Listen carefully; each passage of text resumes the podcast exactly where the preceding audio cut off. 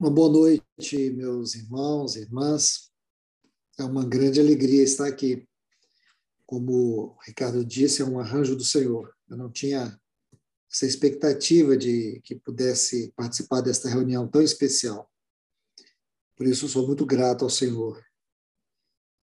É, eu creio que hoje, no nosso país, de maneira geral, a gente pode dizer assim, pelo menos a metade dos brasileiros amanheceram bem frustrados com o resultado dessa última eleição.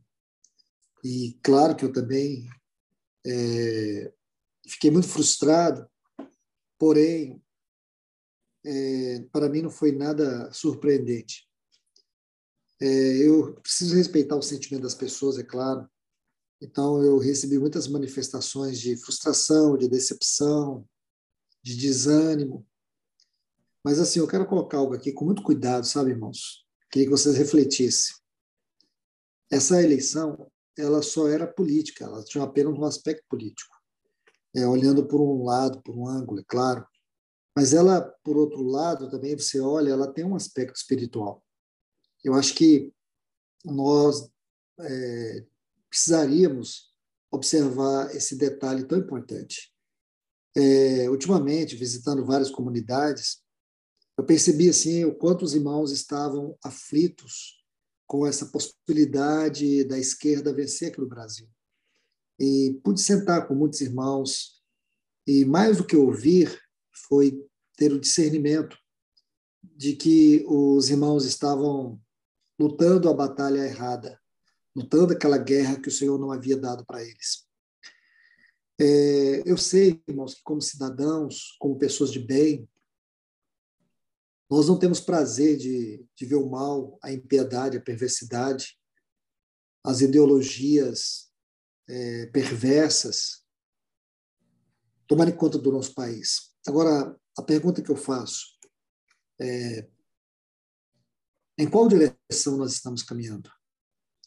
Será que em algum momento, irmãos, nosso Senhor Jesus, ou mesmo os apóstolos, deixou para nós claro que o tempo da eminência da volta do Senhor seria um tempo onde nós iríamos gozar paz, segurança, onde nós iríamos ver a iniquidade diminuir, onde nós iríamos ver a corrupção diminuir, ou de fato nós iríamos ver a impiedade aumentar.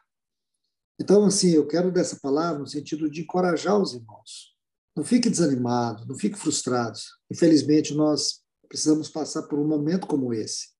É, o Brasil tinha um presidente que temia Deus, um presidente que, a despeito das suas particularidades, que eu creio que muitos de nós que não concordavam, mas ele ele dava toda a abertura é, para que o povo de Deus pudesse servir, cultuar.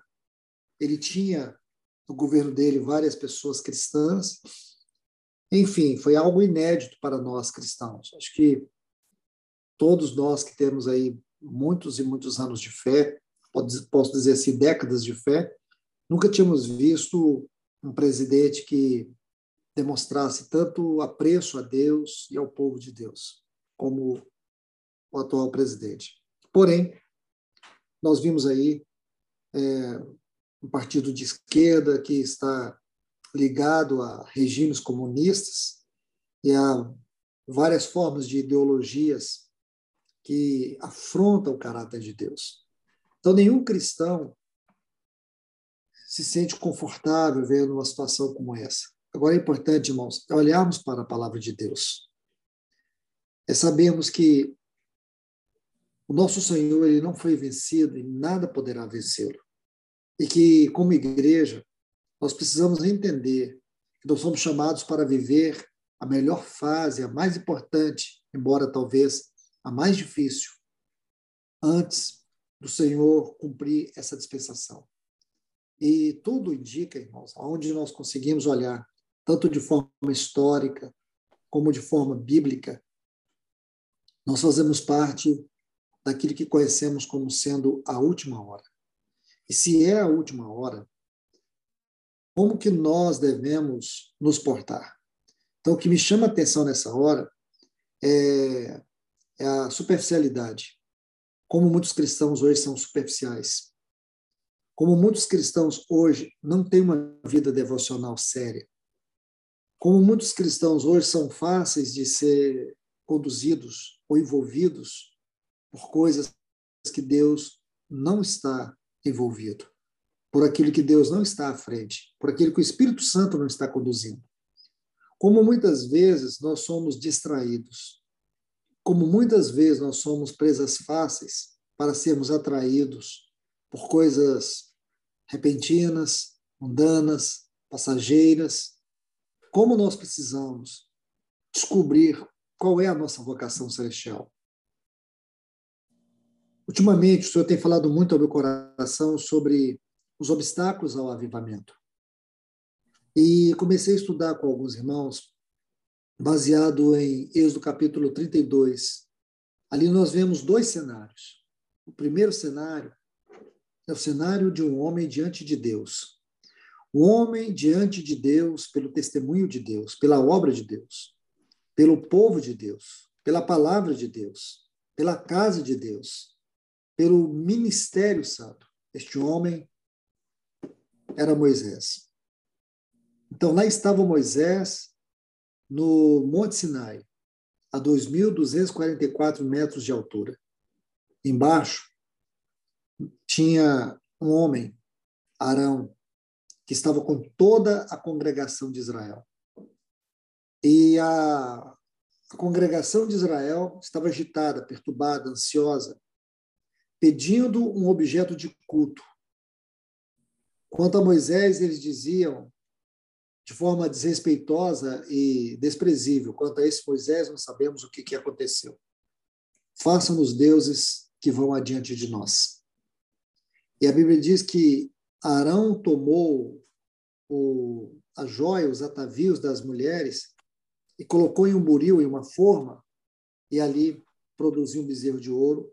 E agora eles disseram: Eis aí, ó Israel, os teus deuses que os tirou da terra do Egito. E Arão edificou um altar e todo o povo passou a adorar esse bezerro. Que tragédia isso. Porque nós sabemos que Deus, ele, ele diz para Moisés descer, porque Arão deixara o povo à solta. Então, aqui nós temos muitas lições. Que tipo de relacionamento nós queremos ter com Deus? Com, com que ministério nós queremos nos envolver com Deus? Que tipo de palavra nós queremos ouvir? Qual é o modelo de ministério nós queremos para sermos conduzidos até a plenitude de Cristo, que é uma figura da Canaã, aonde o povo de Israel peregrinou até entrar? Isso é muito importante, porque parece, irmãos, que a grande maioria das pessoas preferem o evangelho superficial, preferem ser conduzidos por homens que não têm uma visão de Deus ser conduzidos por ministérios que estão ali para satisfazer os seus desejos e não a vontade de Deus. E os irmãos e irmãs precisam se lembrar que a Bíblia fala que nos últimos tempos o anticristo vai vir. Ele ainda está sendo retido a um poder que o detém. Mas o dia que esse poder o permitir, ele vai vir mas antes dele vir, é importante nós saber duas coisas. A doutrina do anticristo na Bíblia inclui três pontos importantes: o espírito, o sistema e a pessoa. O espírito já estava aqui. Desde o tempo dos apóstolos, o espírito do anticristo já estava no mundo. Agora, o que, que nós estamos vendo? É a formação do sistema do anticristo. Todo o sistema, que nós podemos dizer que são as partes que compõem o seu governo. Hoje, todo o sistema do anticristo está aqui. O anticristo, em essência, ele se refere a tudo aquilo que rouba o lugar de Deus, do culto a Deus, da glória de Deus. Tudo isso tem a ver com o anticristo. Quando nós queremos entender a natureza de alguma forma de sistema que está contribuindo para a operação do anticristo, nós podemos ver tudo aquilo que rouba os nossos afetos, rouba o nosso tempo, rouba a nossa consagração, rouba o nosso chamado, rouba a nossa convicção, rouba o lugar da palavra de Deus na nossa vida. Tudo isso que, de uma forma é, operacional ou sistemática, seja por meio da tecnologia, do mundo virtual, seja lá o que for, hoje tem roubado tudo isso que você tem, você pode ter certeza, isso tem a ver com o espírito, com o sistema do anticristo. Então, se o anticristo está vindo, irmãos, qual que deve ser a nossa conduta? Eu vejo que tanto essa pandemia como essa eleição tem demonstrado o quanto os cristãos, ou muitos cristãos, ainda vivem uma conversão religiosa, uma conversão psicológica. Isso é triste, porque é numa hora como essa que nós deveríamos expressar a verdadeira conversão, a verdadeira fé. Deveríamos proclamar o verdadeiro jejum. Uma coisa que eu senti e fiquei muito triste, irmãos, em relação a essa, essa eleição, não a eleição em si, mas em relação aos cristãos. A eleição não tem nada a ver aos cristãos. É o quanto eles envolveram Deus. É, é o quanto eles envolveram o nome de Deus o quanto eles envolveram a palavra de Deus, o quanto eles envolveram assuntos que são estritamente relacionados com o governo de Deus, por exemplo, jejum, oração. E tudo isso é extremamente sério, porque nós não deveríamos jamais fazer algo assim. Porém, isso só demonstrou o quanto a igreja, grande número dos irmãos que, que dizem compor a igreja, estão completamente desviados do verdadeiro chamado espiritual. E aí está tanta oração, tanto jejum, tanto clamor. E cadê o Deus o qual eles clamaram? Se eles clamaram e Deus não ouviu, agora por que, que nós não chegamos e nos arrependemos e dizemos assim: nós oramos contra a vontade de Deus? Nós envolvemos Deus naquilo que ele não está envolvido. E agora, irmãos? A questão é que esse modelo de fé e de cristianismo nunca arrepende. Ele vive de etapas, ele vive de movimentos. Agora vamos ver qual é o próximo movimento. Meus irmãos e irmãs, eu sei o que é a igreja comunista, eu sei o que é um país comunista.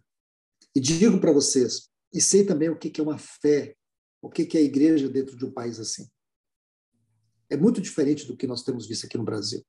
Nós temos uma liberdade muito grande e muitas vezes nós usamos essa liberdade muito mais para contrariar a Deus do que para servi-lo de maneira correta. Então, hoje, o que, que as pessoas preferem? Preferem ter líderes que dê a eles um bezerro de ouro e que chame isso de Deus. E que diga para eles que isso é que vai levá-los a progredir na fé. E não é, irmãos.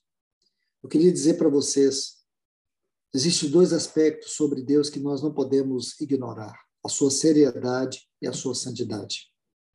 Então, quem me conhece e esteve perto, é, esteve tendo comunhão comigo nesse tempo, eu de maneira alguma deixei de, de esclarecer esses pontos e alertar sobre essa situação. O perigo que nós estávamos incorrendo. Agora, não é para mim a questão de quem ganhou e de quem perdeu é, como a igreja ela está sendo vista neste país. Porque todos nós, independente da minha, da sua, da visão de qualquer outra pessoa, todos nós estamos inseridos nesse mesmo caldeirão do cristianismo brasileiro. E como que é o cristianismo brasileiro? Como que é o Deus da igreja brasileira?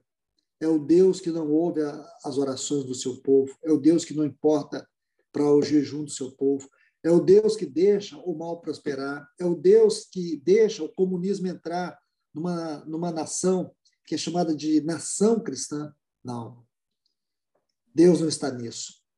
Deus ele não está envolvido. Nenhum presidente hoje que esteja atuando ou mesmo sendo delegado para uma função de governo vai interferir naquilo que emana do trono de Deus. O que governa o mundo é o trono de Deus. E a igreja precisa estar conectada com o trono de Deus. Eu sei que muitas pessoas não gostam de ouvir isso. Algumas pessoas queriam que eu estivesse aqui, como eu já ouvi alguns líderes evangélicos que outrora estavam bombardeando na internet é, com muitos chavões aí de retórica religiosa, aclamando um presidente, condenando e fazendo denúncias graves, e hoje já está chamando o povo para orar pelo futuro presidente. Isso é que é vergonhoso. Sabe por quê? Porque é dessa forma que vive essa cristandade degradada. Então, nós precisamos ter coerência. Por isso que se envolver com isso, irmãos, isto é, se envolver com aquilo que Deus não está envolvido, é uma tragédia. Existe um exemplo que eu quero deixar aqui para vocês, não quero delongar muito, mas tem um exemplo muito, para mim, é um dos mais gloriosos que eu vejo na Bíblia, na palavra de Deus.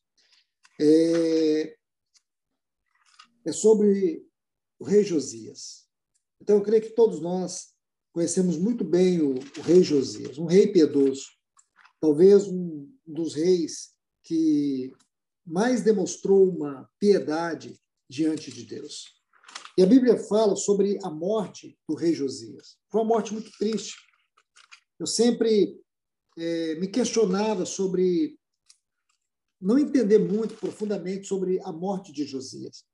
Então, quando você lê o capítulo 22 do livro de Segunda Reis, você tem toda a história, tudo que ele fez, como ele foi um, um homem de Deus tão piedoso, um homem de Deus tão dedicado, mas ele teve uma morte tão triste. A partir de 2 Reis, capítulo 22, você vai ver a história de Josias. Começou a reinar com oito anos. Seu bisavô foi um dos piores reis de Judá. E durante todo o, o reinado de Josias, o que, que ele fez? Ele, ele restaurou o culto a Deus. Ele restaurou a vida devocional. O seu bisavô, o Ezequias, foi aquele que restaurou o templo. O templo estava cheio de ruínas, uma reforma antiga que a casa deixou ali, as ruínas, os entulhos. A palavra de Deus, a lei estava ali, entulhada, até que tudo foi removido. Então, Josias foi aquele que restaurou o culto, a Páscoa, a devoção a Deus. E ele reinou 31 anos em Jerusalém. Mas ele teve uma morte triste. Sabe como foi que ele morreu? ele morreu numa guerra. Ele entrou numa guerra a qual Deus não havia dito para ele entrar. Ele tentou lutar contra, contra o Egito. E Faraó Neco disse para ele, disse para ele não entrar, que aquela guerra não era dele. Sabe o que ele fez? Ele entrou. E sabe o que, que aconteceu? Ele foi ferido e morto. Esta é uma grande lição para nós. Entrar em guerras nas quais Deus não está envolvido. Nos envolver com aquilo que Deus não está envolvido. A história de Josias é algo que fala muito ao meu coração. Então, o que eu tenho feito hoje é encorajar os irmãos, encorajar a igreja do Senhor a retornar à sua vocação celestial. Me lembro muito bem, no tempo da pandemia, como muitos cristãos ficaram perturbados em relação a isso. E na minha cidade, por exemplo, as comunidades evangélicas fizeram um grande movimento de jejum e de oração. Logo na primeira semana da pandemia, é, o, a televisão filmava comunidades inteiras com as mãos é, dadas, de joelho, orando para Deus remover a pandemia. Ele não removeu. A pandemia veio e devastou muitas famílias, milhares de famílias. Mas, irmãos, é, Deus não estava nisso. Então, esse descompasso que nós temos tido em relação aos movimentos de Deus é algo que demonstra a superficialidade da nossa fé, demonstra a maneira como nós temos servido a Deus, a maneira como nós temos ignorado a palavra de Deus, a maneira como nós ainda somos ignorantes com relação à escatologia bíblica, ao tempo que nós estamos vivendo. Se nós fôssemos mais dedicados em ouvir e ler a palavra de Deus, se nós buscássemos uma vida mais devocional, no sentido da leitura, no sentido da oração, em relação à palavra de Deus, especialmente aos assuntos, ao livro de Daniel, as cartas escatológicas de Paulo, como, por exemplo, 1 Coríntios, capítulo 15, é, 1 e 2 Tessalonicenses, 1 e 2 Timóteo, se nós pegarmos a escatologia é, é, é, paulina, se nós pegarmos o, o capítulo 13, capítulo é, 21, é, 13 de Marcos, 14 de Marcos, é, o capítulo 21 de Lucas, capítulo 24 e 25 de Mateus, se nós pegarmos toda essa escatologia do Novo Testamento, ora, meus irmãos e irmãs, eu acredito que nós, eu acredito que nós teremos clareza dos dias que nós estamos vivendo. E nós não iríamos perder tempo nos dedicando, defendendo bandeiras, defendendo seja lá o que for, que Deus não está envolvido.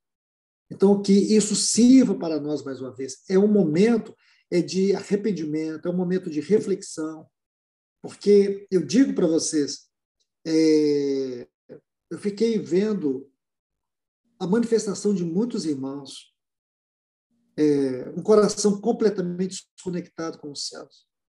Isso chega a ser desanimador, irmãos. Chega a ser desanimador. Dá aquela sensação que parece que a gente está pregando para as paredes. Porque a igreja ela não está envolvida com o trono de Deus, com o governo de Deus. E falo para vocês, irmãos, se a dedicação que as pessoas tiveram nesses, vou dizer, nesses últimos meses, em termos de jejum e oração, de clamor, de, de, de, de, de incentivo à política, e tudo que nós vimos aí, se tudo isso fosse feito em prol do reino de Deus, Talvez hoje nós não estaríamos aqui, talvez Jesus teria vindo ontem. Talvez nós já teríamos sido arrebatados ontem. Porque eu nunca vi uma igreja, em todo o tempo, eu sou cristão desde os meus sete anos. Falo para vocês, eu nunca vi um movimento nacional é, tendo interesse político como nós vimos nesses dias. E eu digo para vocês, se esse mesmo movimento fosse em torno da volta de Cristo, talvez nós, muitos não estariam aqui cabisbaixo. Talvez nós estivéssemos lá na glória contemplando a face adorável do nosso Senhor Jesus. E eu falo para vocês, pessoalmente, eu falo de mim, eu estou muito envergonhado, mas muito envergonhado. Eu estou envergonhado não é, é porque alguém perdeu ontem a possibilidade, ou o atual presidente perdeu a eleição. Eu não estou envergonhado com isso. Eu estou envergonhado é o quanto a igreja tem perdido do Espírito Santo, de Deus, o quanto Satanás tem ganhado, o quanto, o quanto ele pôde é, macular o testemunho de Deus, o quanto o nome de Deus hoje está sendo tripudiado, o quanto a fé evangélica se tornou uma coisa banal. Isso me envergonha. Isso me abate. A minha tristeza é essa. Porque, porque quem governa, eu sei quem é. Você também sabe. Agora, é, essa situação que esse cristianismo degradado provocou na esfera espiritual, é isso que pesa. Então, que o Senhor tenha misericórdia de nós. Eu creio que a igreja do Senhor Jesus está precisando muito mais de oração do que o Brasil. O Brasil, assim como todo mundo, está debaixo da ira de Deus. E Deus vai julgar essa terra e Deus vai julgar esse mundo. Agora eu falo para vocês, a igreja, a igreja precisa de uma profunda conversão, de uma verdadeira conversão, de um verdadeiro arrependimento.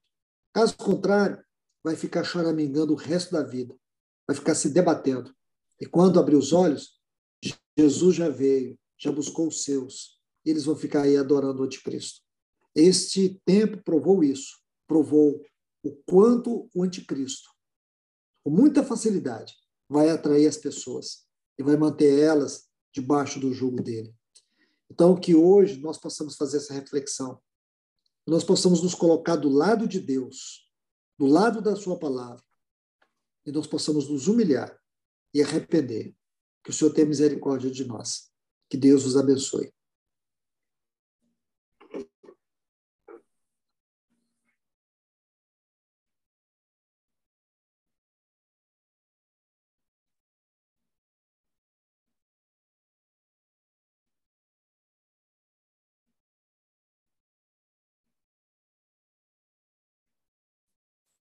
Amém, Luiz. Amém. Graças ao Senhor. É, estamos aqui ouvindo a palavra e discernindo tudo que você colocou aqui para nós e vemos que realmente o Senhor ele ele deseja isso mesmo. Deseja que o seu povo se arrependa. E é interessante que você trouxe aí várias expressões. É, o, a gente tem estado aqui toda segunda-feira. E o Thomas, ele compartilhou aqui, já algumas segundas-feiras, uma, uma série do chamado celestial, da vocação celestial, da casa de Deus, do sacerdócio cristão. Então, a gente vê o Espírito Santo já guardando os nossos corações, de alguma maneira, para que a gente possa compreender o que de fato nós somos chamados. Porque exatamente isso que aconteceu. Nós nos esquecemos daquele chamado glorioso do Senhor Jesus um dia nas nossas vidas. Aquele que nos tirou do império das trevas e nos colocou no seu reino. Então, se o nosso coração hoje ele está aflito mesmo, é, e a gente viu muita tristeza. Hoje mesmo tive notícia de irmãos que ontem ficaram muito tristes com tudo que aconteceu. Então, é como diz a palavra de Deus, né?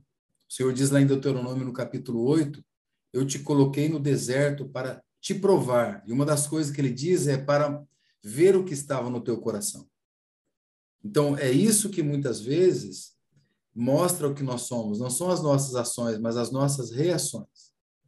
As nossas reações têm sido de verdade, assim, é...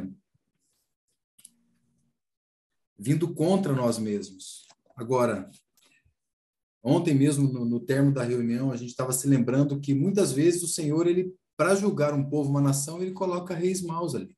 Essa é uma maneira que o Senhor trabalha. E agora, graças a Deus, porque sempre há também um caminho de arrependimento. E o Senhor está sempre pronto. Na nação de Israel era assim. Sempre o povo estava lá e idolatria e outros deuses e dá-nos reis como tem as outras nações.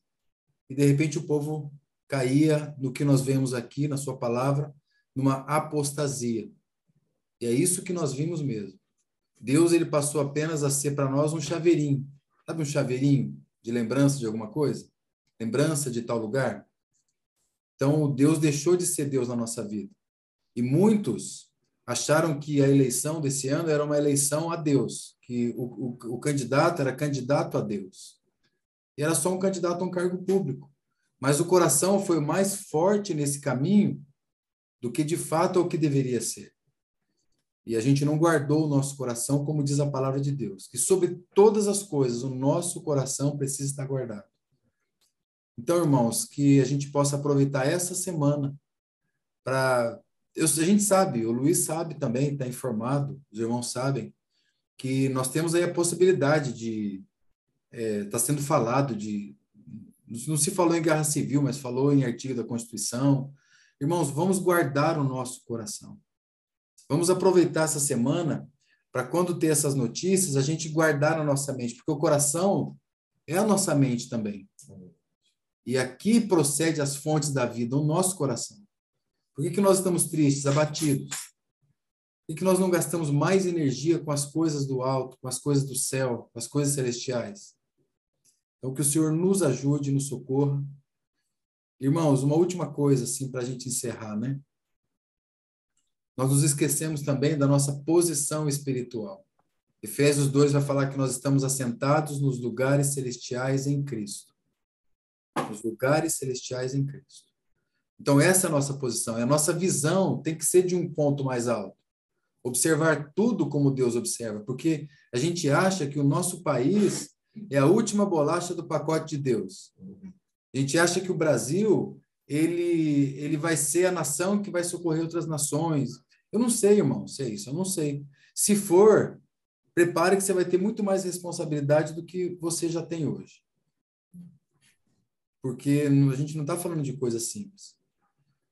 E outra coisa, irmãos, eu me lembrei hoje de uma palavra que Jesus disse para Pedro: embainha a tua espada. Ou seja, nosso governo agora, nosso reinar agora é como Efésios capítulo 6. Tomai toda a armadura de Deus para que possais resistir contra todas as ciladas do maligno. Então a nossa luta não é contra carne e sangue. Então embainha a tua espada. Que o Senhor nos socorra. Irmãos, uma última coisa aqui, eu estou vendo Thomas aqui, Thomas. Thomas, abre o teu áudio, meu irmão. Vamos aproveitar que você, por favor, amado. Olá, Luiz, querido. Olá, irmãos. Que alegria vê-los, hein? Palavra preciosa, Luiz. Olha, graças ao Senhor. Eu estava pensando enquanto você partilhava, né? A igreja, a igreja, ela foi vitoriosa sobre o grande Império Romano por quatro séculos. Quanto mais era perseguida, mais ela crescia. Quanto mais ela é exprimida, mais ela avançava espiritualmente. Então, todas as provas que têm vindo sobre nós, bem-vindas às provas do Senhor, não é para destruir a igreja, é para purificá-la, é para que sejamos purificados. Então, o Senhor está no comando de todas as coisas. Me lembro ontem, no início do reunir, eu disse que nós temos um Deus que contabiliza fios de cabelo da nossa cabeça. Um Deus que todos os pardais que caem por terra, ele dá baixa lá na sua contabilidade também. Então, nós temos Deus todo-poderoso, soberano, que reina, que governa. Nossos corações devem estar ligados verticalmente ao coração dele. É lógico que, como todos, né, como foi falado, nós temos uma, uma direção, temos uma clareza de tudo aquilo que nós entendemos o que poderia ser melhor para a nossa nação. Mas o nosso Senhor sabe o que é melhor para o seu povo nesse tempo. Nós precisamos, pela graça dele, passar por essas situações. E como o Ricardo mesmo disse, sabe, nós temos que permanecer em oração, clamando ao Senhor. O desenrolar dessa semana ainda permite que nós coloquemos nossos joelhos em terra e sempre clamando para que a vontade dele, que é boa, perfeita e agradável, sempre se realize. Então, é essa palavra que eu deixo para os meus, meus amados irmãos aí. Thomas, eu vou pedir para você, irmão, bom, duas coisas né? Eu acho que semana que vem a gente se alinhar, de, como eu disse aos irmãos aqui, até já tinha falado hoje à tarde que possivelmente semana que vem você compartilharia, sem ter falado com você. Mas a outra coisa é você encerrar orando, então, aqui nesse momento. Amém. Obrigado, meu irmão. Amém. Vamos, vamos conversar aí. Eu creio que há a possibilidade de estarmos juntos, sim, na semana seguinte. Vamos agradecer ao Senhor por esse privilégio tão grande que Ele nos deu, né? O Senhor tem a sua agenda, né? Quem é que pensava que hoje estaremos todos juntos aqui e o Luiz trazendo a palavra? o Senhor tem a sua agenda, tem o seu modo, o seu meio. Então, louvado seja Deus por essa palavra, Luiz. Beijo no coração, viu? Eu vamos, vamos orar, agradecer ao Senhor. Nosso maravilhoso Senhor, como como tu és admirável, como tu sabes governar esse universo, Senhor. Nós queremos, como teu povo, de fato, colocar a boca no pó. E tantas vezes, Senhor, nós olharmos em direção errada. Mas obrigado pela tua infinita misericórdia e graça, que sempre nos atrai com amor. Realmente fica, fixa nossos olhos em ti mesmo. Nós te louvamos por tudo aquilo que o Senhor tem feito no meio do teu povo. Continue a nos ganhar. Continue realmente a fazer com que Cristo cresça e nós diminuamos. Nós te louvamos e bendizemos pela tua palavra dispensada ao nosso coração nessa noite.